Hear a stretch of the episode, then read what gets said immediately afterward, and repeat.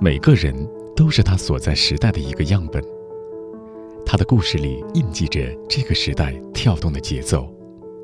一个人，两个人，三个人，很多人，我们在这里听见他们的故事，一起读懂这个时代的脚步。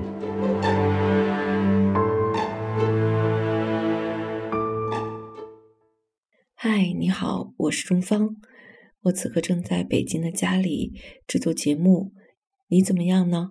正在哪里？然后是否安好呢？去年年底的时候，采访了今天要听到的这位嘉宾，海南师范大学的李波老师。当时采访他的原因，是因为他保护救助野生动物有二十年的时间了。那个时候，我还问李波老师，我说。嗯，海南是不是野生动物很多，所以有救助的可能性也比较大？然后我们普通人跟野生动物其实是比较远的一个距离。现在再来看这个问题，我觉得好笑极了，因为似乎每一个人的生活都跟野生动物此刻息息相关了。听见在过去两年的时间里边，其实采访了很多跟自然亲密接触过的嘉宾，比方说北大山医社的原队长李锐，比方说环球航海第一人宋坤，还有星空摄影师王峥、极地摄影师楚卫民等等。在跟他们打交道的时候，他们都告诉我了一个他们的想法吧，就是。大自然是不可以被征服的，大自然，它只要动动它的小指头，人类可能就消失了。所以每次采访完他们的时候，我都会在想，人类和自然和其他物种之间，到底应该是一个什么样的关系呢？那今天就让我们一起来听听李波老师的这一期节目，来听一听人生中的另外一种选项。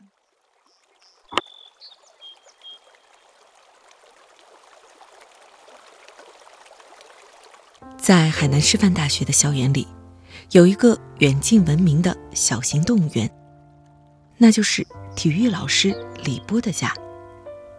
初次来到李老师家里的人，都会有种大开眼界的感觉，因为这里天上飞的、地上爬的、水里游的动物都有。二十年来，李波救助了近三千只野生动物，其中包括鸟类、海龟。豹猫、眼镜蛇、野猪等等。二零一九年十月，李波被中国海龟保护联盟评为海龟勇士。今天就让我们一起听见李波的故事。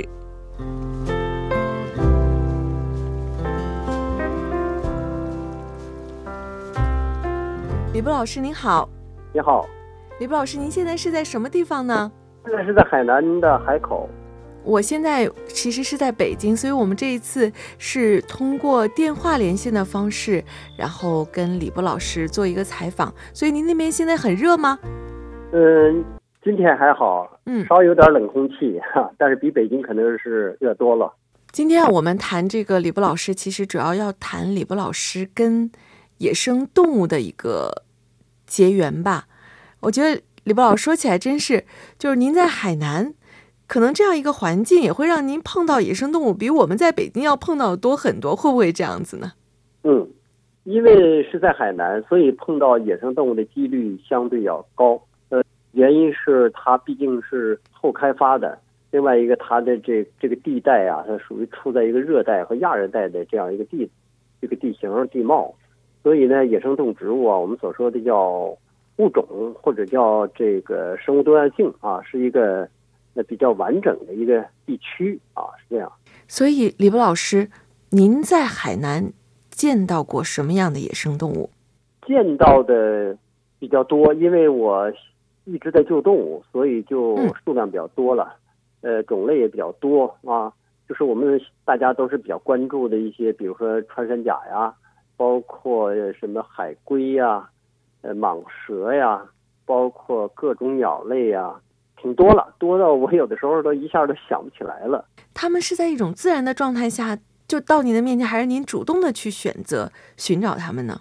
呃，这个呢，很多人也在问过我说，嗯你怎么能知道或者遇到这么多动物呢？那我就开玩笑说，假设我是一个呃经营商，比如说我在经营某一个产业，呃或商品，那这时候呢，那么我经营大了之后啊，那就我这就有很多信息，呃，就像集散地一样，呃，那我救助动物今年二十年了，所以呃时间长了，然后大家呢也都知道，就有很多人找我，通过各种方式，有的直接找到我，有的通过啊种种方式找到我，所以那么我这就形成了一个呃集中，然后再散出去，散呢，也就是说，当他救助好了，或者是可以回归的时候了，那么这时候呃就离开我了。实际上是这样的一个过程，所以我才能够有这样的机会，这样幸运的见到这么多种啊野生动物。其实李博老师，我挺好奇的，就是您说今年是救助野生动物有二十年的时间了，二十年前是因为什么事情开始救助第一个动物呢？开始是什么呢？呃，这个是人生，我觉得这是我呃一个人生一个最大的一个转折，或者是这转折呢有很多方式，有可能性。比如说，嗯，有的是出于某种认识或者是接触了解，而且那我呢恰恰不同的是，在九七年的时候遇到一次灾难，这个这个灾难有关系。那所以呢，从那以后呢，我就开始用大量的时间精力，然后开始去养动物啊、接触动物啊，这个是个呃巨大的或者是唯一的吧一个转折点。九七年的灾难，它具体是指嗯什么呢？呃，我当时我们还在做一些，因为我在大学做老师呢，业余时间比较比较充分，然后我们就做了一个时装表演队，也就是正规这个经营的时装表演、礼仪服务。当时呢还是比较火爆，因为海南当时也是刚刚建省不长时间，也充满了这个朝气呀、到处都是这个张灯结彩啊。嗯啊，到处都是这个开发建设，所以呢，就我们的这个经营就比较好，所以呢，当时就呃比较高调。然后呢，朋友呢有一部很好的车，我们就开着。呃，我当时呢，当天我一个人开，不太晚，也比较晚的时候，然后就被打劫了。打劫的过程我就不想再说了。总之我活下来了，非常惊险的，我活下来了。然后从那以后，我就对人生有很多的思考。呃，比如说一瞬间死了，或者一瞬间活了，就一瞬间的事儿。然后我就开始，呃，在家里边儿这个做了一些，呃，养一些，哎，流浪猫跑我们家来了，还有海南的流浪猫比较多，啊，它就跑着来了。然后你对它好，它就和你很融洽。然后呢，我又去花钱买了一条很漂亮的大狗。然后我就开始就这样，呃，和他们为伴，和他们相处，然后去认识、解读动物最初的和我的情感，或者与人之间的一些关系。从那以后，我开始爱上动物。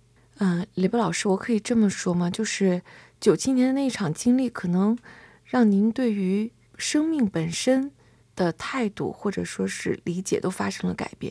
是是的，然后我，说这个改变就是，呃，就是我是通过这样的一个呃不幸的或者一场灾难性的，然后改变了我的人生的一个轨迹。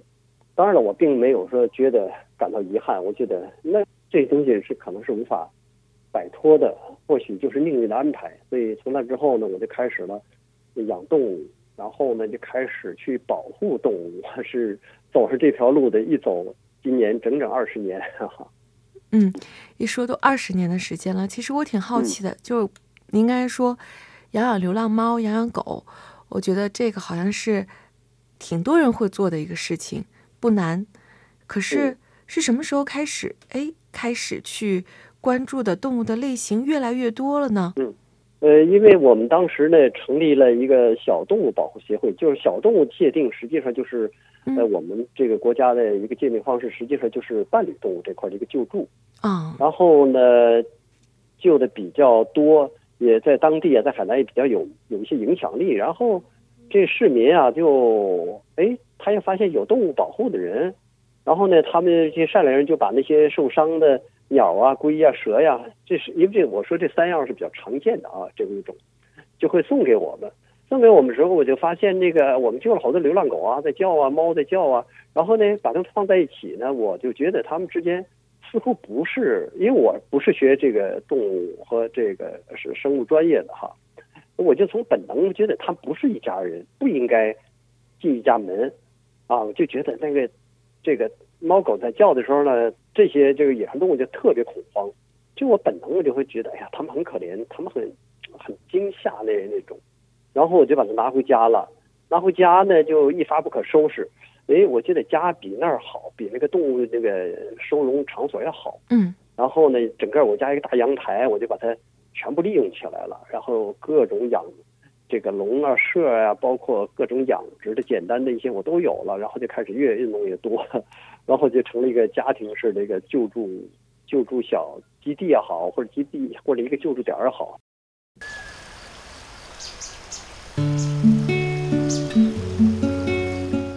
你好，我是钟芳。因为工作的原因，我会接触到很多有趣的人，他们的人生经历各有不同，但他们都有梦，是这个时代中生命的舞者。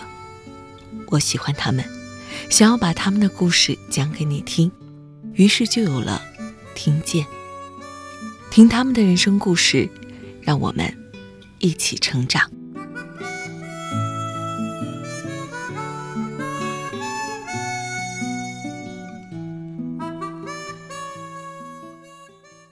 李波老师，您说到这儿啊，其实我有挺大一个好奇的。首先是住在您周围的人、小区里的人、家里人怎么看这个事儿？这个开始呢，我比较低调，大家呢也能接受。后来，呃，数量确实增加了。然后呢，这个海南呢是不关窗户门的，因为不像那北方哈啊，我都在阳台上，还有一个房间呢，偶尔的也会养一些。嗯，呃，所以呢，这个味道比较大，偶尔的也会发出一些叫声。所以呢，这个 邻居呢，因为学校嘛，大家都能都很熟，他们也不太好意思直接什么。但是，我也听到了一些反应，呃，也很很这个策略的跟我说：“哎呀，味道啊等等。”那我就我就是觉得这个确实对人家是一个影响。然后我就想呢，尽可能的把卫生弄好啊，然后去改变一下吧。所以呢，大家也都一直在跟我一样扛着，一直都忍着这件事情。嗯。所以就一忍忍了二十年，大家。对呀，那我最最最疯狂的时候，应该是在零六零七那几年是最最疯狂。我我印象比较深的哈，一天我有的时候就三到四四只或四次。比如说这儿有一个，那儿有一个，给我打电话，然后我就去了，然后拿回来以后，你想这个过程它不像，对吧？那活它是个活物啊，它是要它是要吃东西。呃，它是要排便的，呃，而且我所谓救回来的呢，最严重的或者最突出一个问题就是，它都是在危难中的。那么危难呢，就有比如说受伤啊，呃，或者是这个人为啊，或者是这个自然造成的一些损伤等等。救回来并不难，你可能一个小时或两个小时拿回来了，但是这个后续的过程就挺挺复杂的，也挺揪心的。呃，所以呢，我就。就反正就是用本能的方式，然后就开始帮助他们啊，比如说给他们喂食啊。就我还印象特别深哈，那个水鸟啊，比如说白鹭，有一只白鹭腿断了，那么它还在进食，进食的话呢，还得往它嘴里边塞，塞的话呢，它毕竟违背了它进食的规律的，它会白鹭大家知道那脖子特别长，水鸟的脖子一般尤其是涉禽呐很长，它就往出吐，我就看着那些东西想往下往下顺，因为它脖子毛也特短嘛，特特。然后呢，就他就往上吐。后来我就慢慢的研究琢磨呀，然后就弄一盆水，然后呢把那个鱼呀切成片儿或者切成条，像鱼一样。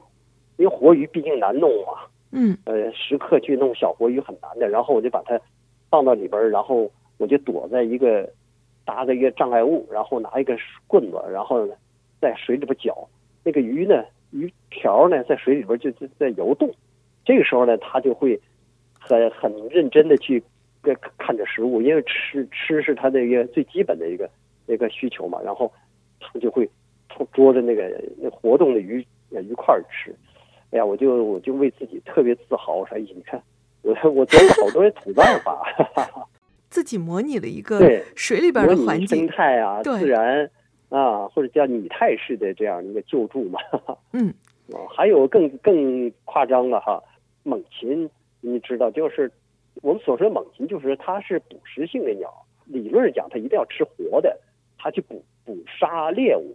啊，猛禽，比如在空中飞下来抓个兔子或者抓个老鼠啊这类的，那么它们呢一定要吃肉的，哎，这个时候呢，我就。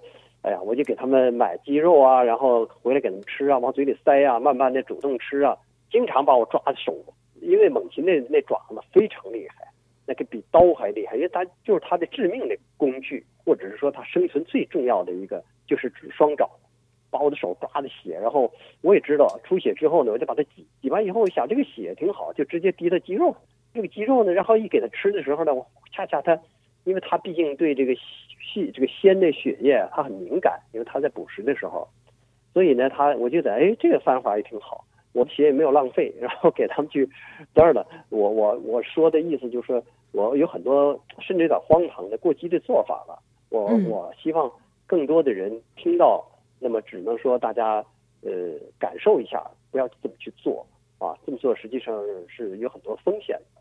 当然了，那那会儿那会儿有很多很多搞笑，呃，或者是说这个很荒唐的一些举动啊。现在已经好多了，现在我变得更理性了，跟我的姓一样，我姓李，我理性。其实李博老师，我听您说的感觉就是，零六年、零七年是一个是一个很疯狂的阶段。就如果我们把这嗯二十年把它画一个阶段性，可以有阶段分出来吗？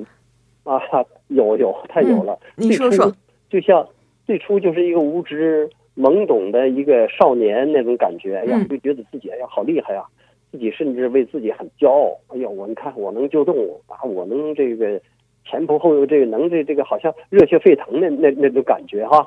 尤其是当人哎呀，我在有一次我坐着公交车，呃，因为那时候车也不是很方便嘛，嗯有时候车坏了或者怎么样，然后我去坐公交车，然后提了两个纸壳箱，有时候这个纸壳箱露个脑袋，那个怎么样，然后也有人在看，然后我就跟别人哎，我说这是我救助的野生动物，有的人家会投来了这个羡慕，这个怎么说呢？这个支持啊，或者这样目光，实际上那会儿我不说，我们就觉得哎呀，英雄般的，就是有点英雄因主义的情节了。对，嗯这种英雄情节，我觉得呢，这是年轻人应该有的。我觉得这个也是在呃无形中也在推动着我在向前走。呃，当然了，后来慢慢的就是这个时间褪色了，然后就开始进入到一个哎呀，很就是技术。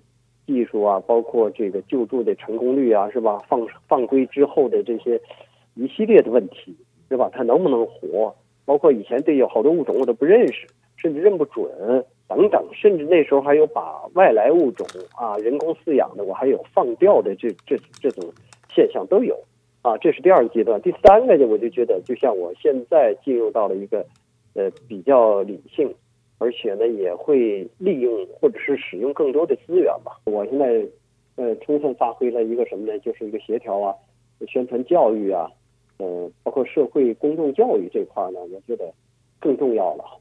因为时当时时代有它的背景，那时候需要一个英雄或者所谓的英雄主义的人出来去做。那现在呢，这个各方面的这个配套啊，包括呃政府各个部门的这些机构，相对都在完善。那会儿因为是没有的，那会儿甚至就就觉得哎，就找你就对了，就这种感觉。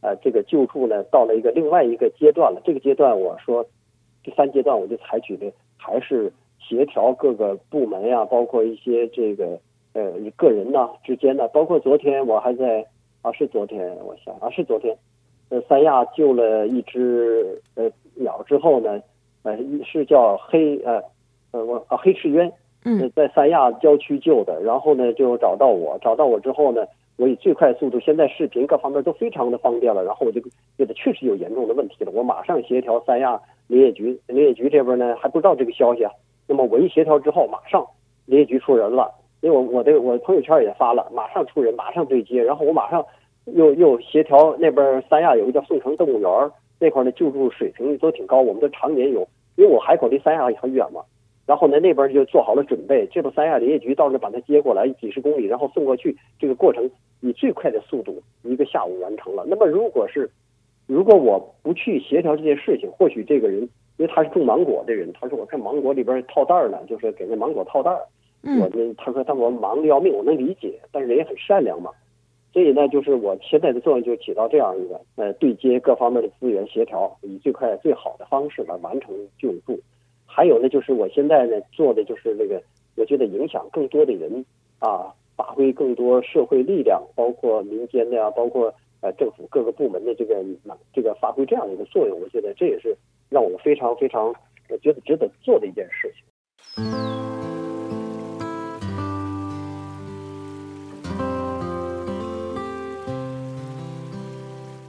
被授予“海龟勇士”称号的李波与海龟有着什么样的故事？在救助野生动物之外，李波还是一位环保达人。他在生活中会践行着什么样的环保行动呢？我们一起继续听李波的故事。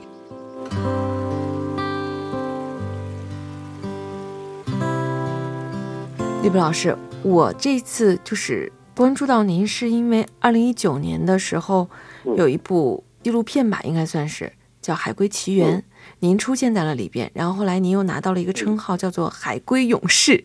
所以具体我们来说一说救助海龟，这个是一种什么样的体验呢？因为我觉得在海南那儿救助海龟，应该好像是一个很顺风顺水的一个事情吧？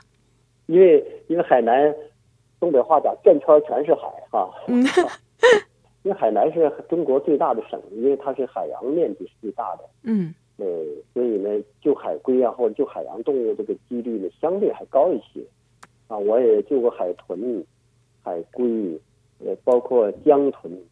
有一种有一种叫江豚，实际上是在生活在海里的江豚，当然了，已经被人也很珍珍惜了，已经啊。我救过很多种海洋生物，也是。那么海龟呢，这个。又说起来的话呢，实际上我倒觉得，这是我们人类的一个惭愧。过去海龟多到就跟我们所说的那个麻雀一样啊，满天麻雀的分布是在全国到处都有啊，啊，就是多到有点泛滥的感觉了。嗯。那么现在最近大概有三四十年吧，海龟数量确实在迅速减少。我和当地人交流也特别多，他说我们过去想吃蛋很容易嘞，跑那海边去挖几个蛋出来炒嘞，你看。嗯，这个当然了，我我们不说它是好事，就是它就这个就说明了过去呢，海南岛这个海滩上啊，经常的或者是大量的上岸产卵的海龟，他们想吃蛋就挖就行了，那么就是也是挖不完的，因为它没有形成商业性的一个链条或者是商业商业性的。那现在呢，海龟在海南已经没有了，近些年海海南岛已经没有了，当然了，远处的。三沙那边有些岛呢，还有个体啊，小量的上岸产卵，在中国大陆沿海呢，几乎没有了，绝对的，因为我们一直在关注。现在在中国，呃，只有在广东惠州有一个叫海龟保护区国家级的，呃，偶尔的一年有一到两只上岸产卵，但几乎是不成功的。不成功的有很多原因了，比如说还是很这个沙滩的这个温度啊、湿度啊，包括这里边的改变的造型，呃，一系列的问题。就是几乎是应该说是没有了，就这样下去的话，可能就呃我们近海就没有海龟了。所以我这些年呢，就在救助的同时，我就觉得海龟呢，在我家阳台上已经成功的度过几个晚上，大概在我家里阳台上循环了就有六五六只，嗯啊比较大的，因为比如说这天把它们截获了或者救获下来了，然后第二天就放，或者在家里做一个简单的处置。你看，我也见过，然后那会儿呢，我们的救助能力还很差，不像现在了。我们这个海龟救助站也有了。那会儿我在家里就拿点双氧水，像那个龟甲呀，那个背甲上面啊，有好多这个破的地方啊，呃，然后那个有点腐烂的地方，倒一些双氧水啊，然后呢，用那个男人的刮胡，过去那老的老款的刮胡刀，然后把那个烂肉一点点剔下来，啊，就是这就只能是这种方式了。然后呢，再去放。当然了。有一些放的多数还是健康的，有个别的确实也不健康了。现在我回忆起来，那我我个人也从我这儿救助的就有二十只左右了，啊，包括红海龟，我们叫西龟，就是就是很稀少的。我怎么救到呢？原因就是因为我有这样一些信息来源，比如说有的人误捕的，有的人呢是在贩卖中被截获的。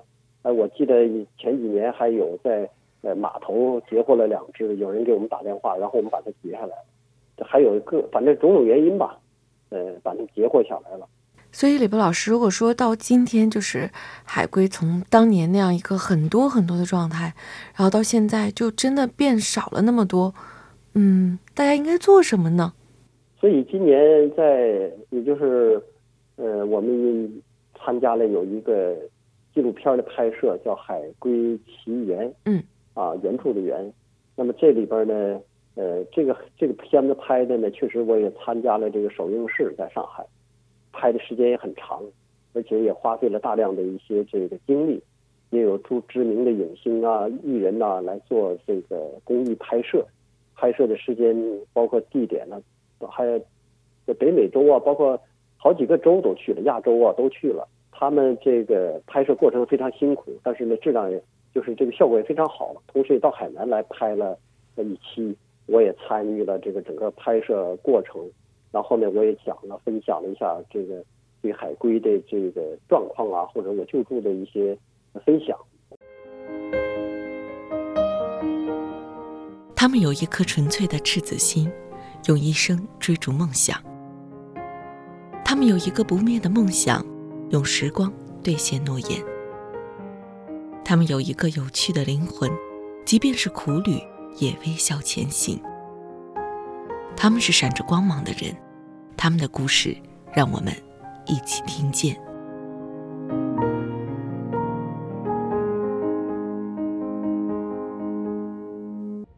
其实，我想知道，在您的生活里边，您会用什么样自己的行动去保护环境呢？那么，我已经好多年了，一直坚持着呃环保的一个理念。呃，理念呢很重要，它会支撑，它会指引着我们。但是行动呢，我觉得更重要。也就是说，一一定要付出行动。呃，我现在已经习惯了，比如说我的一台车，那么开了七八年之后，或者十年之后，那么才有四五万公里的这样一个行程。大家不会相信，说哎呀，这有的人说我一年就，我说那那么我尽可能的减少开车，比如说能坐公交的，我绝对不开车，是吧？能能蹭车的，我都不开车。那就说呢，我觉得这是我我们都在呼吁的啊。你低碳肯定是件好事儿嘛，对吧？那碳的影响我们就不展开说了，对我们的生活呀、我们的未来呀一切。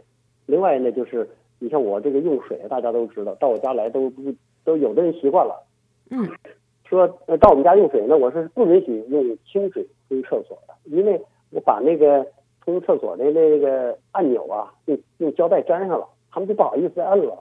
然后呢，我每次在洗澡啊、洗衣服的时候啊，我去那个洗手间里全是大盆，啊，仨盆一桶，然后呢，基本上就盛满了水，哎，然后呢，我我这个水呢，再用拖地，拖完地以后呢，啊，三用嘛，然后再去呃冲一侧，这样的话呢，我就觉得了，人家那个物业就说，哎，物业有时不在家呀，我我去交物业的费的时候，我说是是，我就我就应付他一下，他他用一吨水啊，有时候一吨还不到啊，就算一吨了。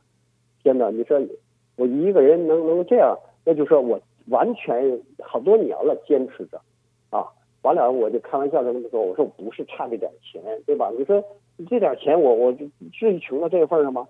我觉得我我节约的是资源，水资源我我们也不展开讲了有多重要，对吧？对我们的人包括动物太重要了，对吧？这些呢，我也一直在，包括我的课堂，包括我的嗯所有的这个，包括出去讲座呀，我都在讲。我时刻希望你到我家来，你别打招呼，敲着门你就进，然后你去看我家什么状态。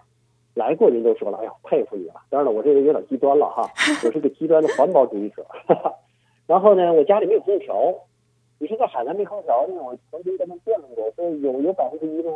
那有，百分之二有，那有些是人家临时建筑那种。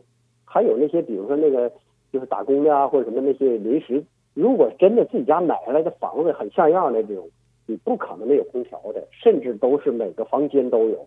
我家里是没有空调的，我说我三把风扇，哎，这个我说你看我比你厉害吧，对吧？那么说这个非常简单，我理论讲又是一个节能的一个最基本的一个做法，而且很健康嘛，是吧？我已经完全习惯了，包括用纸，别人了解我是说，你看他用纸的时候啊，偷着跟他讲，比如说我们出去吃饭，偶尔的会有哈，拿一张纸，我一定把它撕成两半儿，两半儿呢，我一半儿我大概就一次足够了，那半儿我塞兜里了，兜里经常掏出一半儿一半儿的纸，大家都慢慢习惯了，所以呢，我就秉承了这样的一些理念，我觉得这么做的话，让我内心里感觉特富有啊，我这还有，嗯，买菜不用塑料袋儿。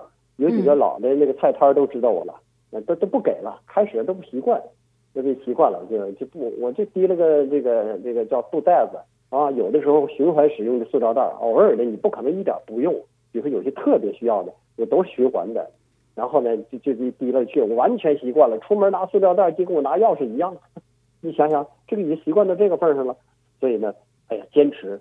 哎，我觉得坚持呢会给我带来很多很多的这个改变。这种改变呢，我自己也会感受到了很多有有一种幸福感啊！我是我是有我经常会为自己自豪和骄傲，否则的话，我觉得呃一个人就就没有什么动力了。啊，当然了，更大的动力还来自于我觉得我为呃社会，我为这个整个地球，我们去啊做一点。呃，因为我们的人人这个呃生态。我们这个物种啊，只有这个一种，没有第二种和我们竞争的了。嗯，所以呢，我们人只有自己去控制自己的欲望啊，叫生态位。你像，比如说有些动物是在一个同生态位上，它们之间一定要打得你死我活啊。所谓打就是竞争。那么我们人是没有的，你想想看，是吧？你说灵长类的猩猩和我们能竞争吗？没有任何竞争竞争之力。那我们人类只有自己和自己竞争。而且人要没有自律，我就觉得那么真的就惨了，因为人是生态位所谓最顶级的一个物种。李波老师，会不会生活中有人觉得您是个怪人呢？有啊，嗯，有确实有，但是我已经我也接受了，那么现在他们也接受我了，除非新接触的人可能还觉得老一点、熟悉的人都已经习惯了。还在，他们家里我我随便找一件衣服，在在我的衣柜子里边。十年前、十五年前的衣服，好好多件儿。嗯，我会跟大家讲啊，我是这个衣服穿起来非常健康啊，因为你新的衣服有有很多漂染呐，有很多化学东西在上面，是吧？你穿了以后，你马上再扔掉。前几天我做一档节目，就专门也是那个电台的，也专门谈到那个旧衣服的问题，我也谈了很多，展开了讲呢。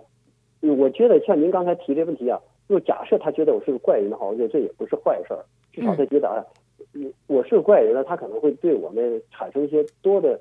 思考或者兴趣，这样的话或许对他呢也是一个很大的一个一个改变。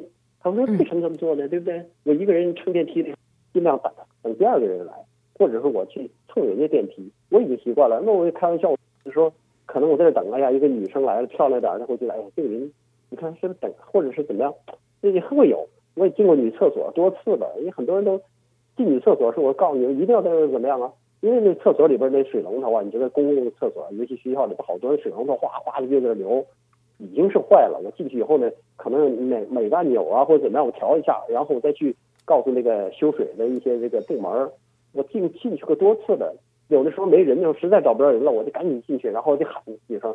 因为我做过很多这种奇葩的事儿。第一开始，大家肯定真的是就像您说这个，可能会用“奇葩”这个词来想象您，但是时间长了会知道。而且就像您说，我觉得有一点特别好，就是让大家去思考，我们可以用什么样的方式来生活，这一点很重要。而且这种生活完全不会影响我，会我因为我的体验，我说不会影响你的生活质量，真的不会。嗯，你出门多拿一个袋子，你想想，而且那给你提高了一个或者加强了一个责任感，对吧？这这不好简单点事情吗？你为什么不这么做呢？是吧？我好麻烦，天哪，什么麻烦，什么不麻烦？你吃饭还麻烦呢，对吧？你还咀嚼呢。所以我觉得现在人呢，就是现在这种就所谓我啥呀，或者是所谓的进步啊，那真的是使一些人变得变得有有些破坏侵略性了。他越懒，实际上侵略性越大，对生态、对自然和对这个整个整个整个环境是有侵犯。啊，人勤劳是件好事啊，可是我们在确实在越来越越少了。这样，那李博老师，节目快到最后了，然后问您一个问题，就是您的生命哲学是什么呢？生命哲学，我觉得是一个宽度和长度之间的关系。嗯，如果用这个数学啊，或者是来量化，啊，或者数据来量化的话，那或许我们就活两两三万天啊，还是健康的人。那么这个是个长度。那么我想，我我们每个人都希望有长度，但是我觉得宽度呢，我们可以自己去把握的。我们可以做对社会、对人类、对动物，总之我们做善事了，一定会使我们生活的这个生命的宽度变得更加宽了。呃，我是这样想的。我希望更长，但是我努力的把我的生活宽度啊打开。